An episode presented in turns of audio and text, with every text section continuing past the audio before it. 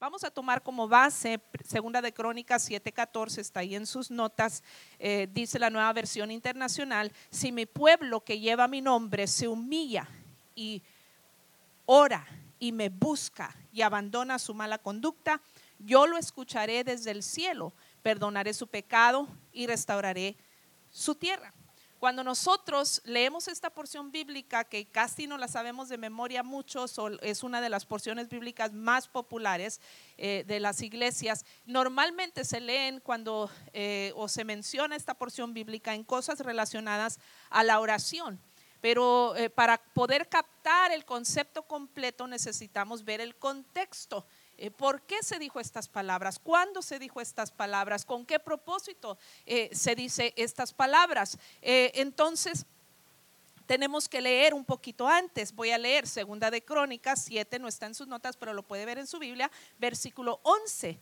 Y leemos hasta el 14 nuevamente. Dice, cuando Salomón terminó el templo del Señor y el palacio real, llevando a feliz término todo lo que se había propuesto hacer en ellos, el Señor se le apareció una noche y le dijo, he escuchado tu oración y he escogido este templo para que en él se me ofrezcan sacrificios.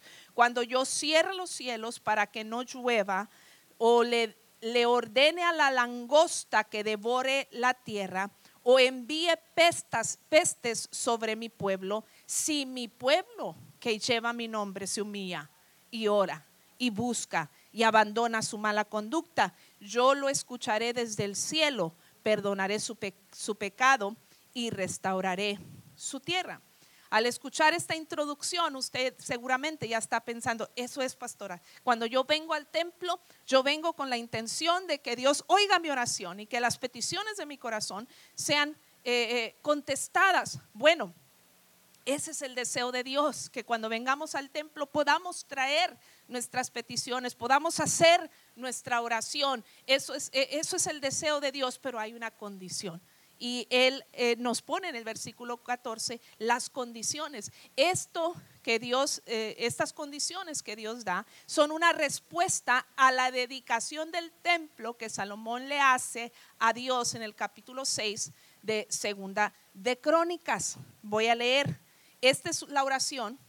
Salomón, el hijo de David, eh, si usted recuerda, David, que era un adorador de corazón, tenía el deseo de construirle un templo a Jehová, porque anterior a esto el pueblo de Israel se congregaba en una tienda o en una eh, tent, por decir, eh, una especie de tienda de campaña que se llamaba el tabernáculo. Y esta se movía el pueblo y se movía con ellos y la instalaban en donde estaban. Y el deseo de David era tener un lugar donde congregarse ya permanente. Entonces, Dios no le concede a David el deseo de su corazón de ver cristalizada la construcción del templo a causa de su pecado que comete, ¿verdad? Él se arrepiente, pero una de las consecuencias fue que Dios no le permitió ver la culminación de ese proyecto. Al que Dios le concede construir el templo en su totalidad, fue a su hijo, a su descendiente, que era eh, Salomón.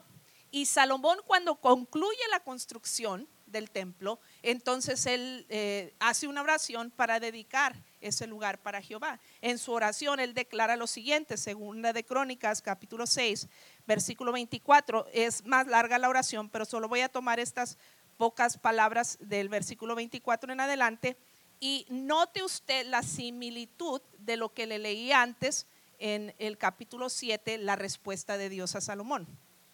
Dice, si tu pueblo Israel, esto está hablando Salomón, si tu pueblo Israel es derrotado por el enemigo por haber pecado contra ti y luego se vuelve a ti para honrar tu nombre y ora y te suplica en este templo, óyelo tú desde el cielo y perdona su pecado y hazlo regresar a la tierra que les diste a ellos y a sus antepasados.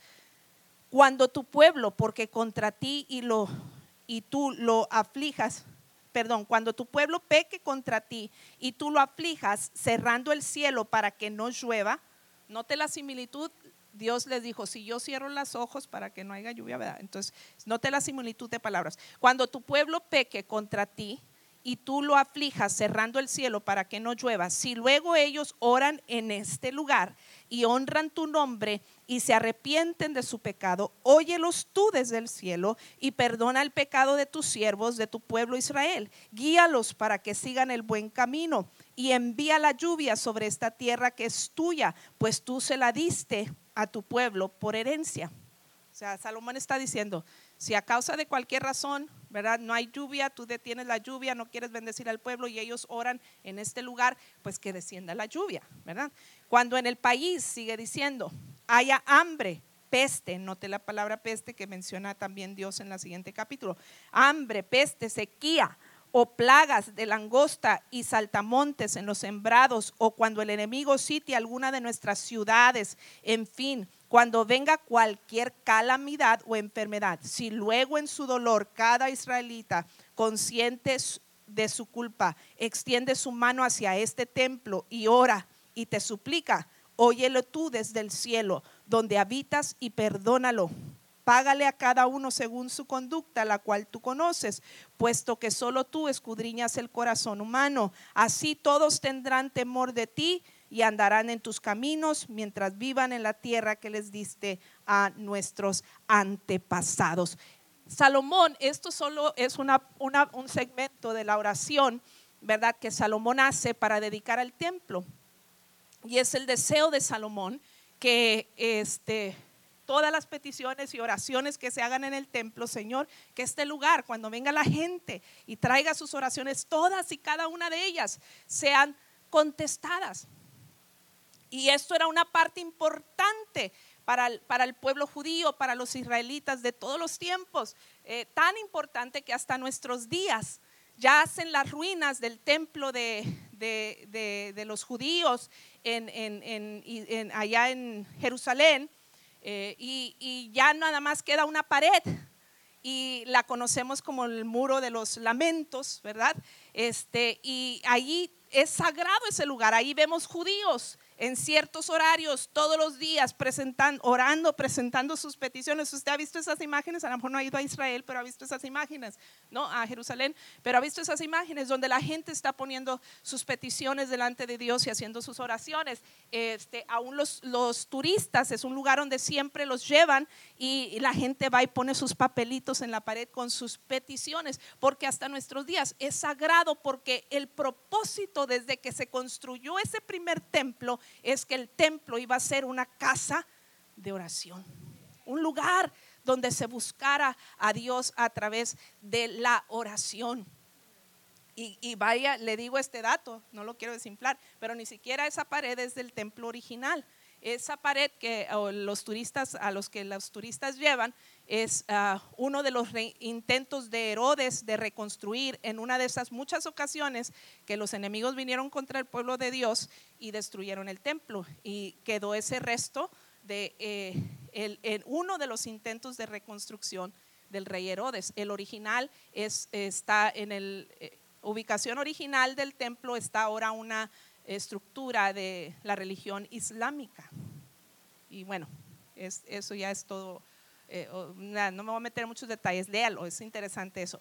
Pero a lo que voy es que este, eh, eh, es, era un propósito sagrado. Y este segunda de Crónicas, capítulo 7, el versículo 14 que leemos con tanta tradición y frecuencia, es una respuesta de Dios a la dedicación del templo. Sí, este, yo quiero que sean bendecidos, pero como dijo Salomón mismo, a veces se cierra el cielo y no hay lluvia. Eh, ¿No le ha pasado a usted que le pides a Dios y que parece, hoy es, hoy es Dios? Parece como que en vez de a mi favor estás en mi contra, en vez de irme bien me está yendo mal y como que el cielo se cierra y no quiere caer la lluvia sobre nuestras vidas. Hacemos oraciones, hacemos toda la liturgia y parece que nuestras oraciones no son contestadas o nada más a mí me pasa. ¿Verdad? Y fíjese, no todo el tiempo es, ah, es que el diablo me ataca, no quiere, quiere obstaculizar. A veces sí, es cierto, pero no todo el tiempo. A veces es Dios quien cierra los cielos. A veces es Dios quien manda, dice, él mismo lo está diciendo en el 7:12, está diciendo que él mismo a veces es el que manda la langosta para que se devore la cosecha, la tierra. ¿No le ha pasado que trabajas, haces todo lo correcto, quieres eh, hacer eh, todos los pasos necesarios para obtener la bendición, la cosecha, y luego parece que viene una plaga y te devora todo en un instante y ¿dónde quedó mi bendición? Pero no todo el tiempo es el enemigo, este, muchas veces es Dios cerrando. ¿Por qué? Porque nosotros no estamos cumpliendo con nuestra parte del pacto. Dios hizo pacto, yo voy a ser su Dios, pero ustedes van a ser mi pueblo. Y un pueblo de Dios, un pueblo que lleva mi nombre, dice eh, segunda de Crónicas 7:14, un pueblo que se dice llevar mi nombre. Sí, yo lo quiero bendecir, pero mientras yo cumplo mi parte, ustedes tienen que cumplir la parte suya y eso es humillarse, orar, buscar y abandonar su mala conducta. Hoy le quiero hablar de estas cuatro cosas, cuatro elementos que tú y yo debemos eh, eh, considerar cada vez que venimos al templo cada vez que venimos a la casa del Señor. Si queremos que Dios nos escuche nuestras oraciones, nuestros ruegos, nuestras peticiones y, y, que haya respuesta a nuestras oraciones, necesitamos venir con esta actitud a la casa del Señor. Número uno, la humildad. El primer elemento que tiene que haber cuando nosotros venimos al templo es humildad. Humildad. Y para venir a adorar a Dios, que es uno de los propósitos del templo, de poder rendirle. ¿Por qué empezamos siempre con cánticos de alabanza, de adoración a Dios? Porque ese es uno de los propósitos de estar en la casa de Dios. Pero para poder hacer eso requiere humildad, requiere que yo reconozca mi bajeza y reconozca su grandeza. Yo nada más voy a adorar, yo no voy a adorar a alguien que considero inferior a mí, yo voy a adorar a alguien que considero superior a mí, más grande que yo. Entonces, cuando yo vengo para adorar al Señor, yo tengo que venir con la humildad de decir, Señor, yo sin ti no soy nada. Dice la escritura, fuera de mí, dijo Cristo, nada podéis hacer. Tenemos que ser humildes para reconocer que sin Dios no somos nada. ¿Por qué adoramos el primer día de la semana? Porque reconocemos que sin Dios no somos nada y que necesitamos de Él para que esta semana y todas las semanas del año nos vaya bien y prosperemos y venimos a su casa para rendirle pleitesía con humildad en nuestro corazón. Mire lo que dice Primera de Pedro 5, versículo 5 al 7. La segunda parte del versículo 5, eh, creo que está en sus notas, dice, Dios se opone a los orgullosos, pero da gracia a los humildes. Le decía yo hace unos instantes, ay Señor, parece que oro y parece que eres mi enemigo, estás opuesto, estás en oposición. No es que Dios está en oposición, a lo mejor si nos autoevaluamos y examinamos, a lo mejor hemos venido con actitudes de orgullo y dice la escritura que sí a los orgullosos Dios se les va a oponer, pero a los que van a recibir gracia, y acuérdese, gracia es un favor no merecido, esos favores que tú quieres de parte de Dios y más, o sea, hasta lo que no mereces, Dios quiere darte, pero esa gracia va a ser depositada sobre quienes? Sobre los que vienen a Él con una actitud humilde, los que vienen con humildad reconociendo que fuera de Él nada somos. Sigue diciendo, así que humíllense ante quién? Ante el poder de Dios. Humíllense ante el gran poder de Dios y a su debido tiempo Él los levantará con honor. Es cuestión de tiempo. Vienes y te humillas delante del gran poder de Dios, reconociendo su poderío, reconociendo su autoridad, reconociendo su grandeza, simplemente porque Él es Dios, yo le adoro, le bendigo, le exalto cada vez que vengo a la casa de Dios y entonces voy a, Él va a ser hallado de mí o yo lo voy a encontrar a Él, perdón. A su debido tiempo, es cuestión de tiempo, Él los levantará con honor. Dice, pongan entonces, después de este proceso, pongan todas sus preocupaciones y ansiedades, todo eso que te preocupa, todas esas peticiones que quieres que Dios conteste, ponlas en las manos de Dios porque Él cuida de ustedes. Es importante que entendamos este proceso y este patrón. Dios a los que llevan ese título de hijos de Dios es más que un título eh, eh, tenemos que entender que nuestra función como hijos de Dios es ser capaces de reconocer que Dios está por encima de nosotros. Yo soy un hijo de Dios, tengo que reconocer la autoridad de mi papá de papá Dios, de nuestro Padre Celestial. Y cuando yo tengo la humanidad para reconocer eso, que fuera de Él nada somos, porque a veces no lo decimos de palabra, pastora, yo nunca creo que digo que Dios es más que yo, qué sé yo, pero a veces con nuestras actitudes estamos negando a Dios.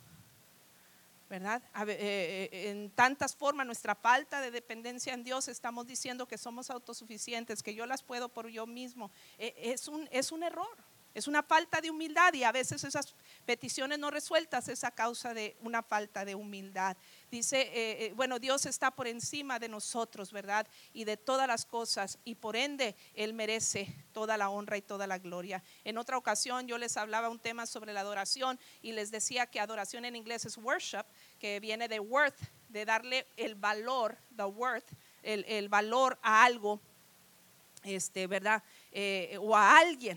En otras palabras, adoramos a alguien o algo porque lo consideramos de gran valor, de un valor superior, pues adoramos a Dios por la misma razón.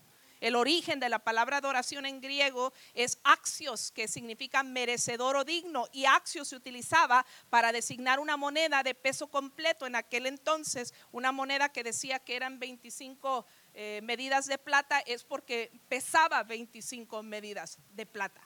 ¿Sí? Y literalmente las monedas eran de plata, o sea, por dar un ejemplo, esa se decía es una moneda axios.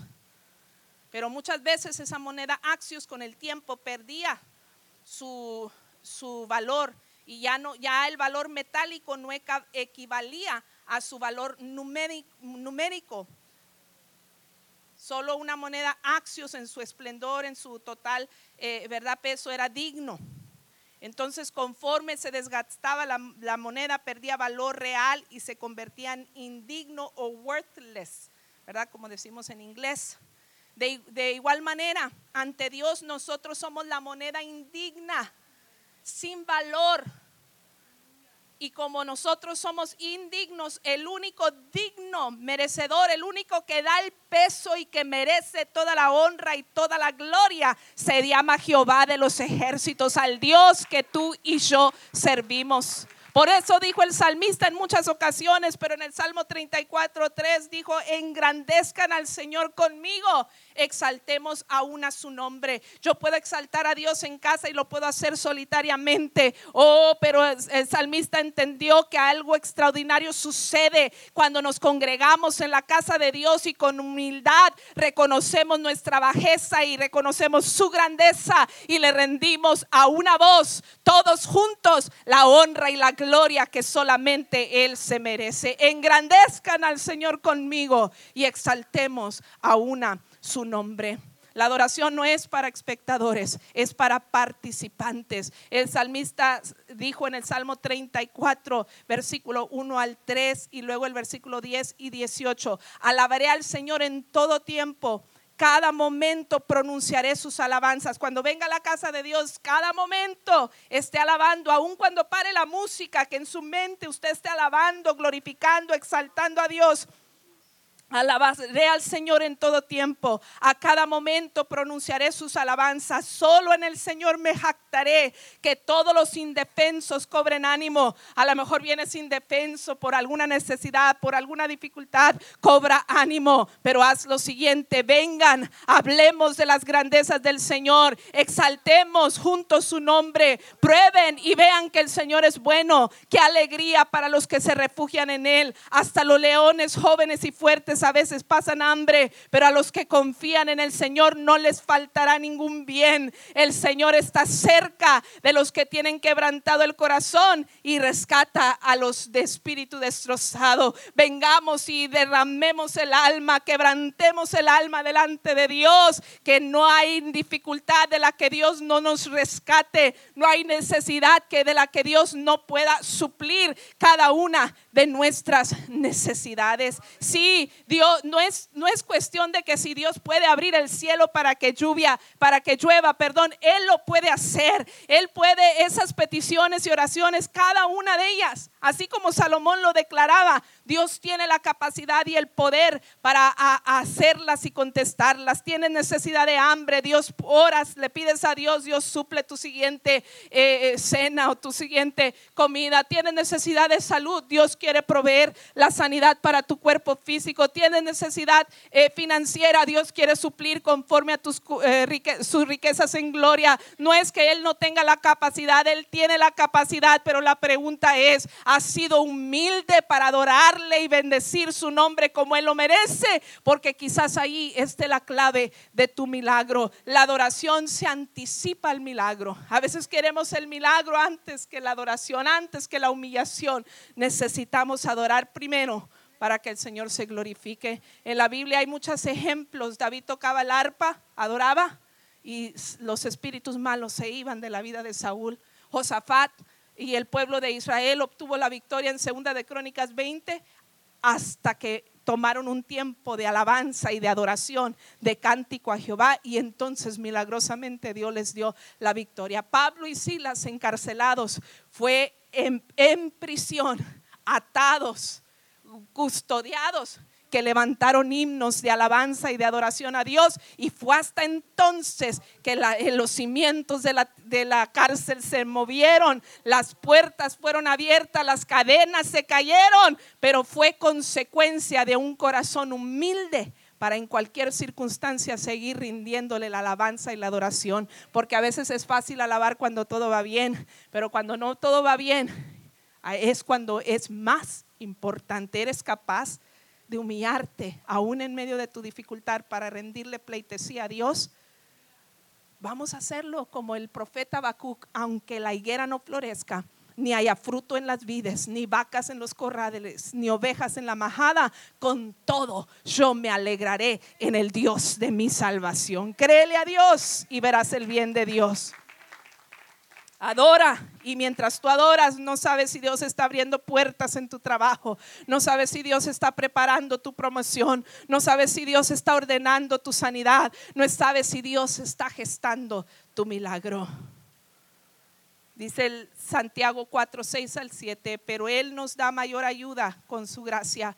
Por esto Él dice, Él dice la escritura por eso dice la escritura, Dios se opone a los orgullosos, así que sométanse a Dios, resistan al diablo y huirá de ustedes. Dios quiere darte su ayuda. Dios quiere darte su gracia. Dios no quiere que tus oraciones se queden infructuosas, pero sométete a Dios primero. Humillémonos delante de Dios y entonces podremos resistir al diablo. El diablo tendrá que huir y va a llegar mi victoria.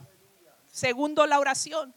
Eh, eh, eh, Dios, le dijo a Salomón en su respuesta, la condición es, todo eso lo voy a hacer, pero la condición es que se humillen y que oren, que oren. Y orar en su definición más sencilla es hablar con Dios.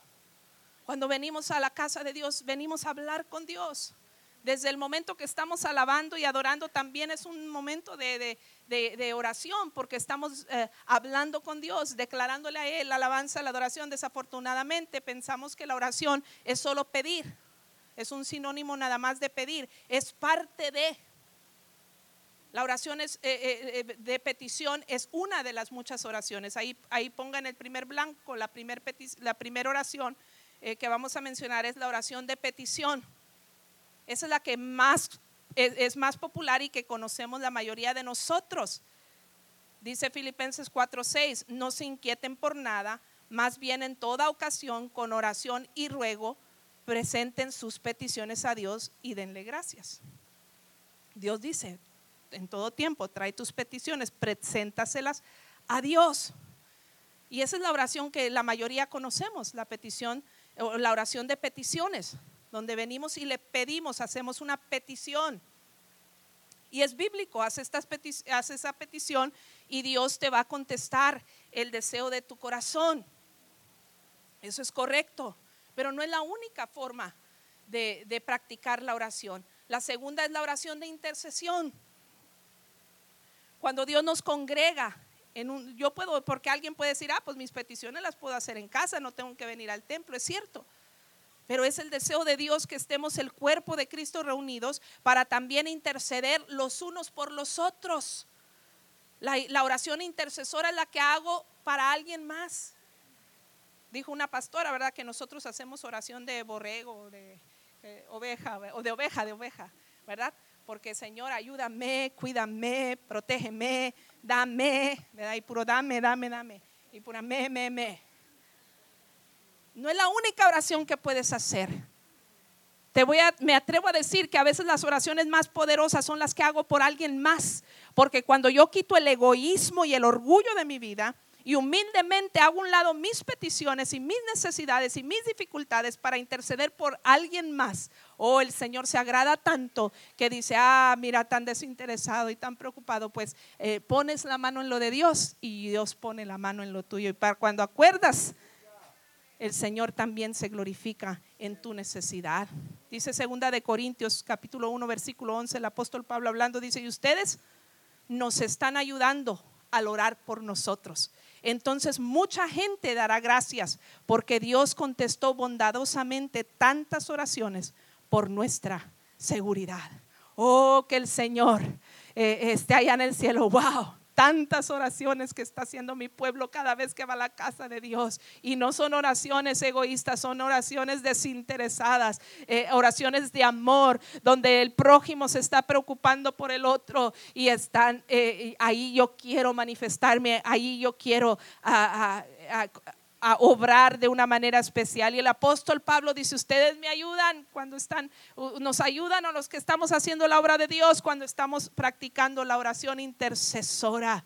Dice Efesios 6, 18, oren en el Espíritu en todo momento y en toda ocasión. Manténganse alerta y sean persistentes en sus oraciones por todos los creyentes en todas partes. Es bíblico. A veces tenemos una actitud de que ah, cada quien se las averigüe como pueda, no es mi problema. No, Señor, es bíblico. Dios nos invita a orar en todo tiempo por todos los creyentes en todas partes. Alguien dijo un dicho, ¿verdad? Que eh, ojo que no ve, corazón que no siente o algo así, ¿verdad? Este, no porque están lejos no vamos a interceder tampoco. Por eso aquí oramos por nuestros misioneros, por, los, por otras eh, eh, personas en otros lugares. ¿Por qué? Porque la oración de intercesión es poderosa y es bíblica y es una de las actitudes que, con las que Dios quiere que vengamos a su casa. Otra oración es la de adoración. Ya hemos mencionado la actitud de adoración y de humildad con la que tenemos que venir para reconocer la grandeza de Dios, pero literalmente en la oración podemos practicar la adoración. Dice eh, la escritura en Salmo 95, 6 y 7, vengan, postrémonos reverentemente, reverentes, doblemos la rodilla. Está hablando de orar de rodillas ante el Señor nuestro Hacedor, porque Él es nuestro Dios y nosotros el pueblo de su prado somos un rebaño bajo su cuidado, que podamos venir y postrarnos y darle la honra que Él merece a nuestro hacedor, reconocer que Él es nuestro hacedor y que fuera de Él eh, nada somos, que somos una oveja de su rebaño y que eh, eh, somos esa oveja por gracia, no por ningún mérito propio, que podamos venir, prostrarnos reverente, doblar nuestra rodilla al Señor en oración con eh, una actitud humilde. Y la oración de gratitud es otra cosa con la que podemos venir a la casa de Dios. Filipenses 4, 6 al 7 dice, no se preocupen por nada, en cambio oren por todo, díganle a Dios lo que necesitan y denle gracias por todo lo que Él ha hecho. Nos gusta la primera parte, ah, le voy a decir todo lo que necesito, pero después viene una conjunción y dice, y denle gracias por todo lo que Él ha hecho. No es la única oración, la de petición, sino la de gratitud tienen que ir de la mano. Y entonces como consecuencia, ¿qué pasa? Así experimentarán la paz de Dios que supera todo lo que podemos entender. La paz de Dios cuidará su corazón y su mente mientras vivan en Cristo Jesús. Note la secuencia. Estoy preocupado, estoy ansioso, tengo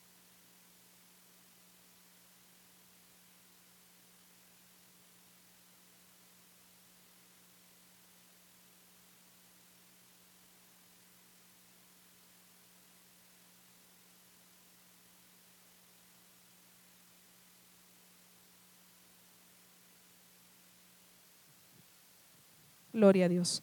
Y entonces, eh, note la secuencia. Tengo una preocupación, tengo una ansiedad, tengo una, una necesidad, tengo una dificultad.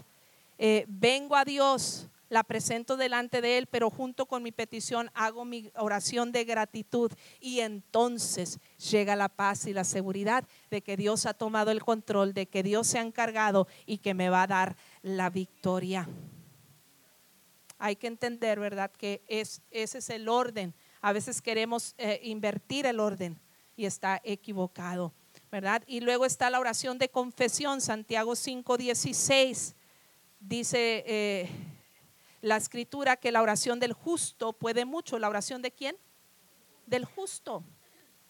A veces queremos que nuestras oraciones puedan mucho, pero queremos vivir a nuestro antojo, eh, pecando, haciendo indebido, con malos pensamientos, con malos arranques, con, eh, oiga, una cosa, eh, peleándonos con todo mundo, o qué sé yo tantas cosas que ofenden a Dios, que no agradan a Dios. Y luego queremos en una oración que inmediatamente, instantáneamente el Señor nos conteste.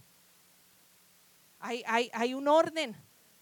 Y dice, la oración del justo es la que va a poder mucho. ¿Por qué tus oraciones a veces no pueden? No digo que siempre, ¿por qué no pueden? A veces hay voluntad de Dios, pero ¿por qué a veces no, no pueden? Porque este, no estamos nuestra vida al día, al corriente con Dios.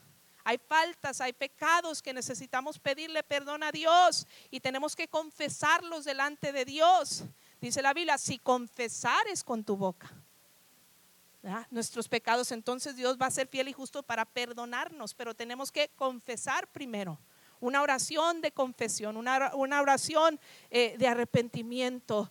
Yo no sé tú, pero a veces le, eh, pensamos que los pecados son nada más ir a robar un carro, ir a, matar a alguien, ir a drogarme eh, por la noche o, qué sé yo, pero no, hay pecados que cometemos los creyentes que no son tan notables, envidia, celos, orgullo, chismes, actitudes negativas que a veces practicamos y hay que venir y ponernos al día y decirle, Señor, perdóname si te he fallado, si te he ofendido. Mi, esposo siempre comparte cómo su abuela eh, eh, eh, pedía perdón y sus abuelos, que eran ministros por los dos lados, como ellos en, aquellos años no había oración que no fuera pedir perdón primero a Dios. Y seguramente los que tenemos muchos años en el Evangelio, así oraban nuestros padres. Señor, perdónanos. Antes de orar por un enfermo, antes de pedir eh, eh, bendición sobre un negocio, sobre una situación, eh, siempre decían, Señor, perdónanos si en algo te hemos ofendido. Límpianos, purifícanos, Señor. Y entonces procedían a hacer su petición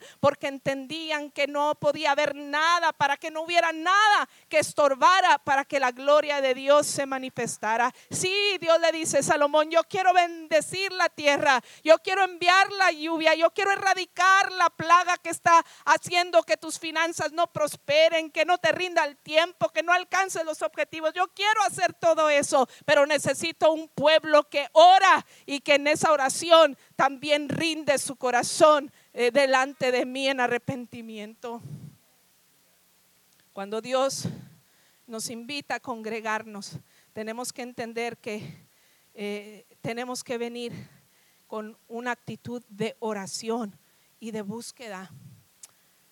La palabra de Dios, eh, nos eh, habla de Jesús mismo refiriéndose al templo y dijo que cuando estaban los cambistas y la gente que habían convertido en un mercado literalmente el templo, ¿verdad? Este, para lucrar y, habían desvirtuado el propósito del templo. Cuando Dios los encuentra en esa situación, eh, volca las mesas. Recuerde ese suceso donde Jesús entra y volca las mesas y entonces exhorta y les dice, eh, mi casa, casa de oración será llamada y ustedes la han convertido en cueva de ladrones. Cuando queremos ser cristianos que vienen a la casa de Dios, pero no nos gusta practicar la oración, nos hemos convertido la casa en cueva de ladrones. Nos estamos, le estamos robando a Dios el tiempo que Él merece de búsqueda, pero nos estamos robando a nosotros mismos las bendiciones, ver cristalizada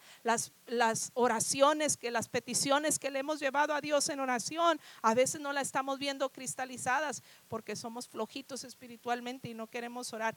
Yo créame, lucho y tengo que cada día, Señor, Dame hambre, Señor, y que cada día esté yo en esa búsqueda. Y tenemos que forzarnos, es una decisión de todos los días. Es más cómoda la cama, es más cómoda la almohada, es más eh, cómodo eh, ver la televisión y, matar el tiempo, como luego decimos. Pero vamos a hacer, eh, vamos a pedirle al Señor fuerza de voluntad y decir, este tiempo es sagrado, este es tiempo de ir a la casa de Dios y la casa de Dios es una casa de oración. No quiero ser culpable de en cueva de ladrones. Tercero, y lo menciono rápido, la búsqueda y cuando decimos, eh, la reina Valera dice que busquen mi rostro, de acercarse cara a cara eh, eh, con el Señor, ¿verdad? ¿Por qué vamos a Él? ¿Por qué vamos a Él? vamos a consultarlo, lo buscamos para qué? Para consultarlo. ¿Cuál es tu voluntad? Y cuando digo la búsqueda, estoy hablando de eso, de buscarle. Cuando venimos al templo, vamos a venir buscando su voluntad y no la nuestra. Dice primera de Juan 5, 14 al 15, esta es la confianza que tenemos al acercarnos a Dios. Se acerca al templo, se acerca a Dios en oración. Dice que si pedimos conforme a su voluntad, si pedimos conforme a su voluntad, Él nos oye. Y si sabemos que Dios oye todas nuestras oraciones, podemos estar seguros de que ya tenemos lo que hemos pedido venga buscando la voluntad de Dios cuando venga a la casa de Dios.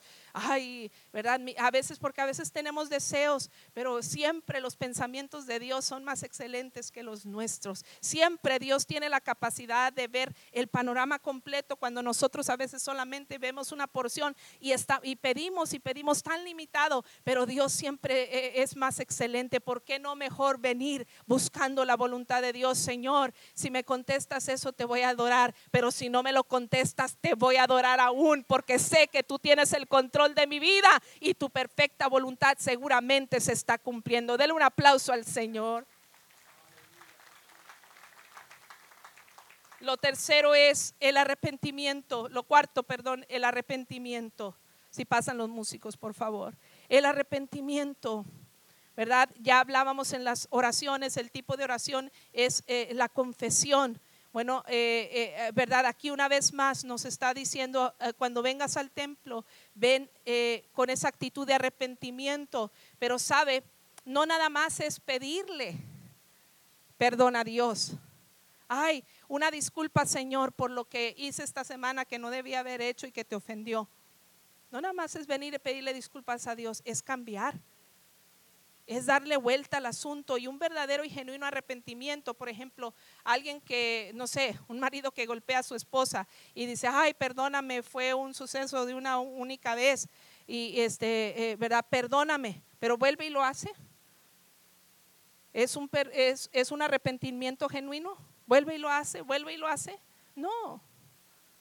El arrepentimiento genuino es aquel que amerita un cambio de conducta, un cambio de dirección. Por eso decimos que arrepentimiento es un giro de 180 grados. Voy en esta dirección, estaba equivocado. Señor, perdóname porque iba en el rumbo equivocado, pero de hoy en adelante, ya que me perdonaste, enmiendo mi error y empiezo a caminar en la dirección correcta, porque es más que simplemente pedir una disculpa. El verdadero arrepentimiento es un giro de 180 grados y en la indicación que Dios le da a Salomón en en, este, en esta porción bíblica de crónicas es eh, si mi pueblo se humilla, si mi pueblo ora, si mi pueblo, eh, eh, que era humilla, ora y, me busca, pero luego dice y, y, abandona sus malas conductas, ¿verdad?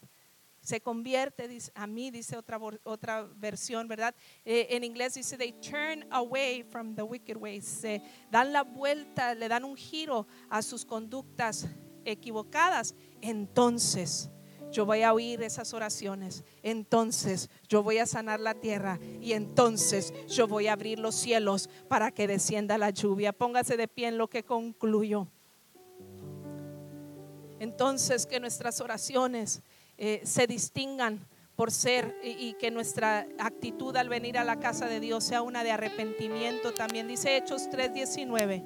Así que arrepentíos y convertíos para que sean borrados vuestros pecados. No solamente es importante venir con actitud de arrepentimiento para borrar los pecados, dice, porque entonces para que venga de la presencia del Señor tiempos de refrigerio.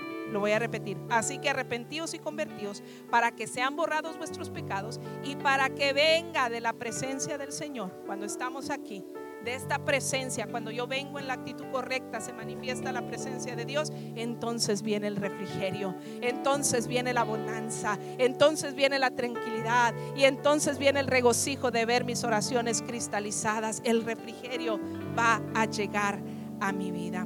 Concluyo con los siguientes dos versículos de Segunda de Crónicas 7, ahora el versículo 15 y 16.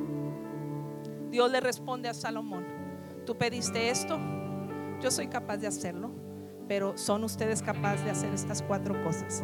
Si ustedes son capaces de hacer estas cuatro cosas, entonces, dice el versículo 15, mantendré abierto mis ojos y atentos mis oídos a las oraciones que se eleven en este lugar.